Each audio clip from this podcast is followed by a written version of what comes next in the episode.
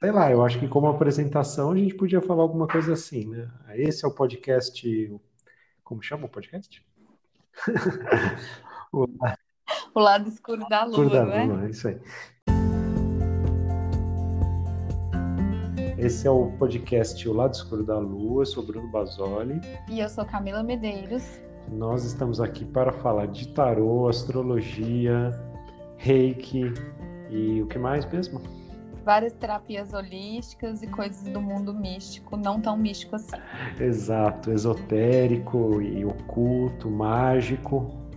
E nesse primeiro episódio a gente vai falar de tarô, que é, acho que, o principal foco aí dos nossos estudos e, quem sabe, desse podcast também.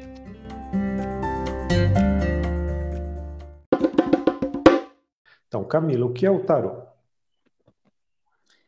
Tarô é um baralho, é um jogo de cartas com uma estrutura muito específica. Ele não é qualquer jogo de cartas, né? Então, ele tem uma estrutura de 78 cartas, que a gente também chama de lâminas ou arcanos, sendo que 22 dessas cartas são chamadas de arcanos maiores. Então, elas têm uma simbologia mais profunda.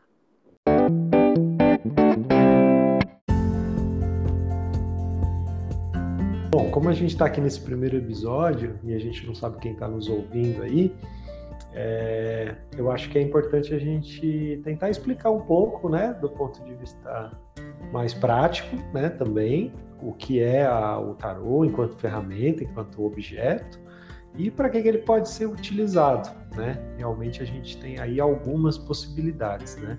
Então, antes de mais nada, o tarô é um baralho, né? Um conjunto de 78 cartas, uh, com uma organização, com uma, uma dinâmica muito específica, né, que justamente define o baralho como sendo um tarô.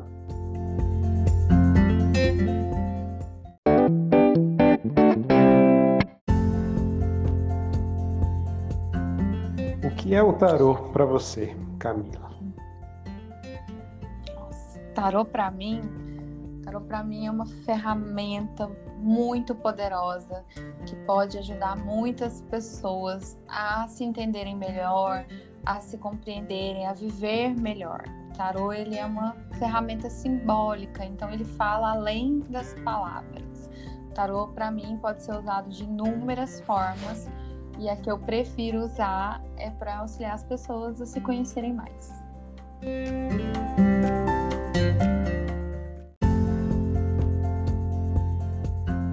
Como que você conheceu o tarô, Bruno? Olha, eu conheci o tarô mais ou menos em 2013. Eu estava andando por uma loja de livros aqui em São Paulo, eu vivo aqui em São Paulo. E aí eu vi um livro que eu achei interessante, pela capa, sem mais nenhuma indicação, sabe aquela coisa totalmente passeando pela, pela livraria.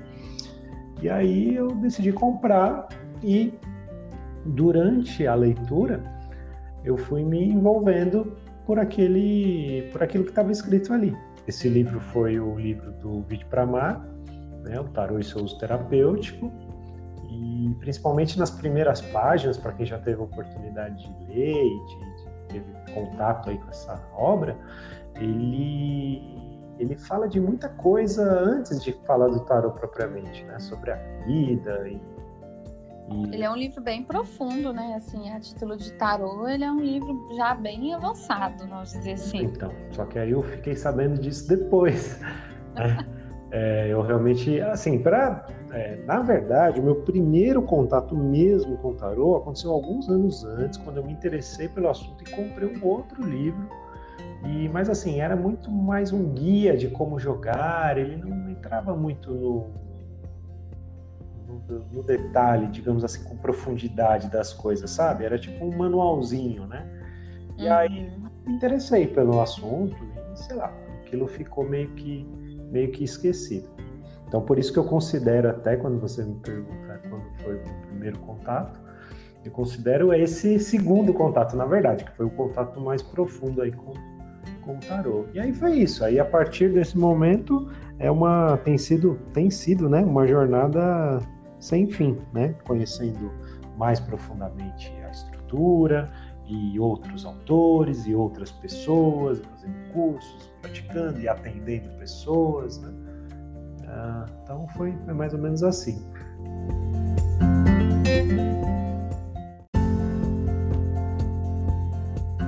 E você, como é que foi? A gente tem algumas similaridades, né, na história, porque meu primeiro contato, assim, com o tarô foi é, com o método do Vishpramad, que é o tarô terapêutico também, né? Já começamos profundamente. E, na verdade, eu tinha ido na, na livraria buscar uns livros didáticos para minha filha e eu vi uma, uma propaganda que ia ter um curso de tarô terapêutico, que não foi ministrado na época pelo Vidpramid, mas foi por uma pessoa que tinha feito o curso com ele. E eu não entendia o que que era, eu não sabia o que que era o tarô, assim, basicamente. Mas aquilo me chamou muita atenção, eu guardei o folheto, entrei em contato e acabei fazendo o curso. Então, foi algo, assim, muito impetuoso também. E a partir dali, é, adquiri o tarô para o curso, né? E também não conhecia o, o, tarô, que tinha diferenças, que tinha vários, é, né, vários decks, né? Vários baralhos diferentes, de autores diferentes, com desenhos diferentes. E aí o, o pedido era do tarô de Tote, né? Também é considerado um tarô mais, mais profundo. Enfim, aí iniciei, é, isso foi em 2018, esse meu primeiro contato, e de lá para cá também é, nunca mais parei, né? E eu acredito que nunca mais vou parar, porque o tarô é infinito. E sigo atendendo, estudando, fazendo cursos, conhecendo pessoas incríveis e por aí vai.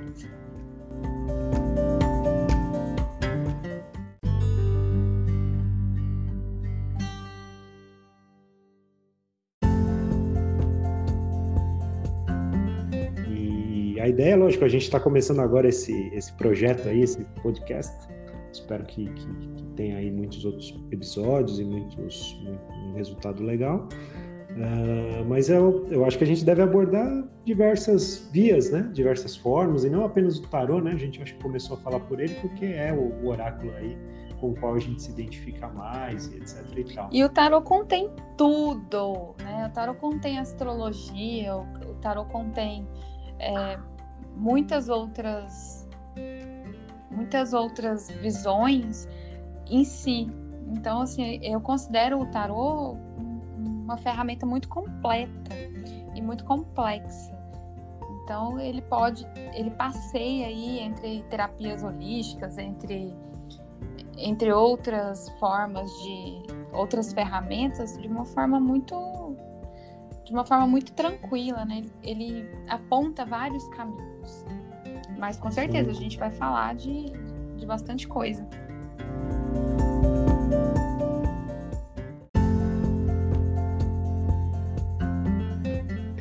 Sim, com certeza. Esses links que a gente pode fazer a partir do tarô com outros conjuntos de conhecimento, né? Tanto outros oráculos como com astrologia, ou como a cabala, né? É, são possibilidades que eu acho que a gente vai poder explorá-las aí com mais detalhes em, em, episódios específicos, né? Porque realmente tem muita coisa para falar sobre, sobre isso.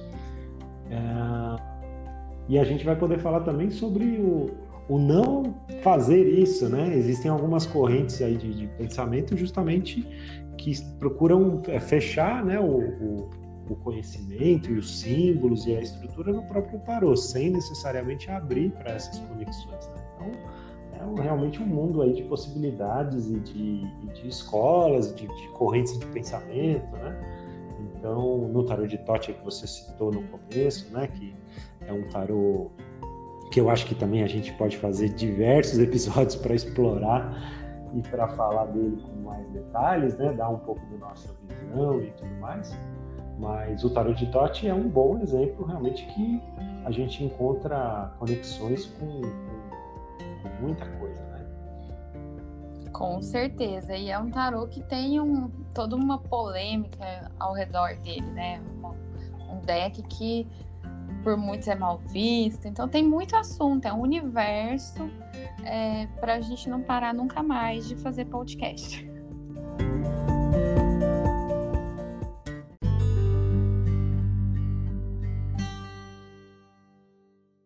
Então tá. E... Então, mas o que, que eu vou responder?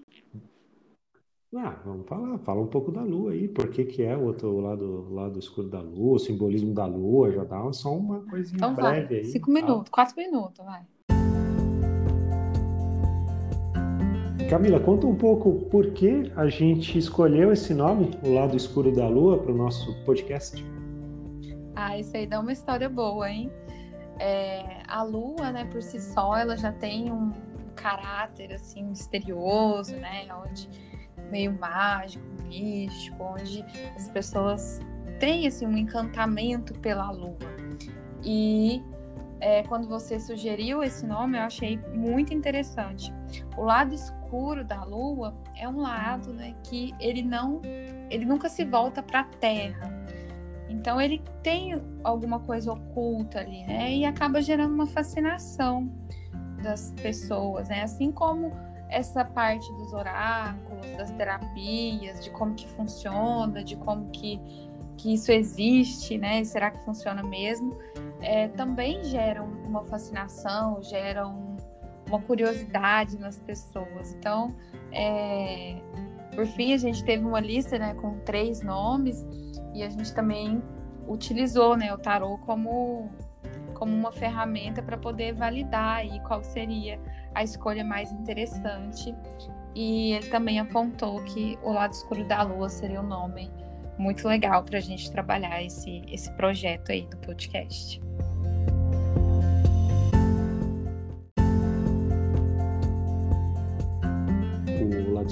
Foi uma sugestão entre outras, né? E aí o tarô e a nossa sensibilidade, a nossa intuição acabou nos levando para esse. Espero que seja um nome auspicioso aí para o nosso trabalho aí nesse Com podcast. certeza será.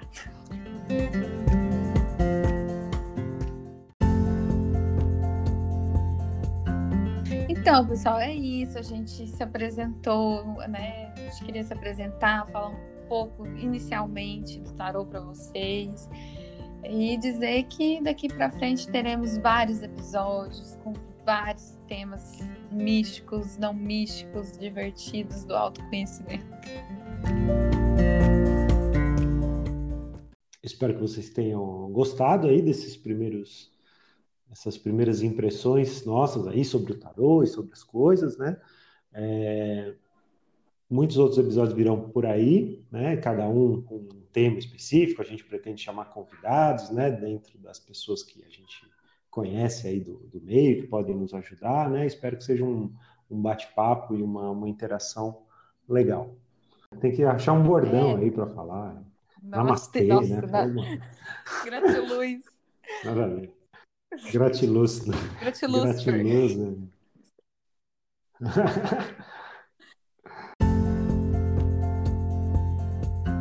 Tchau, pessoal. Até a próxima.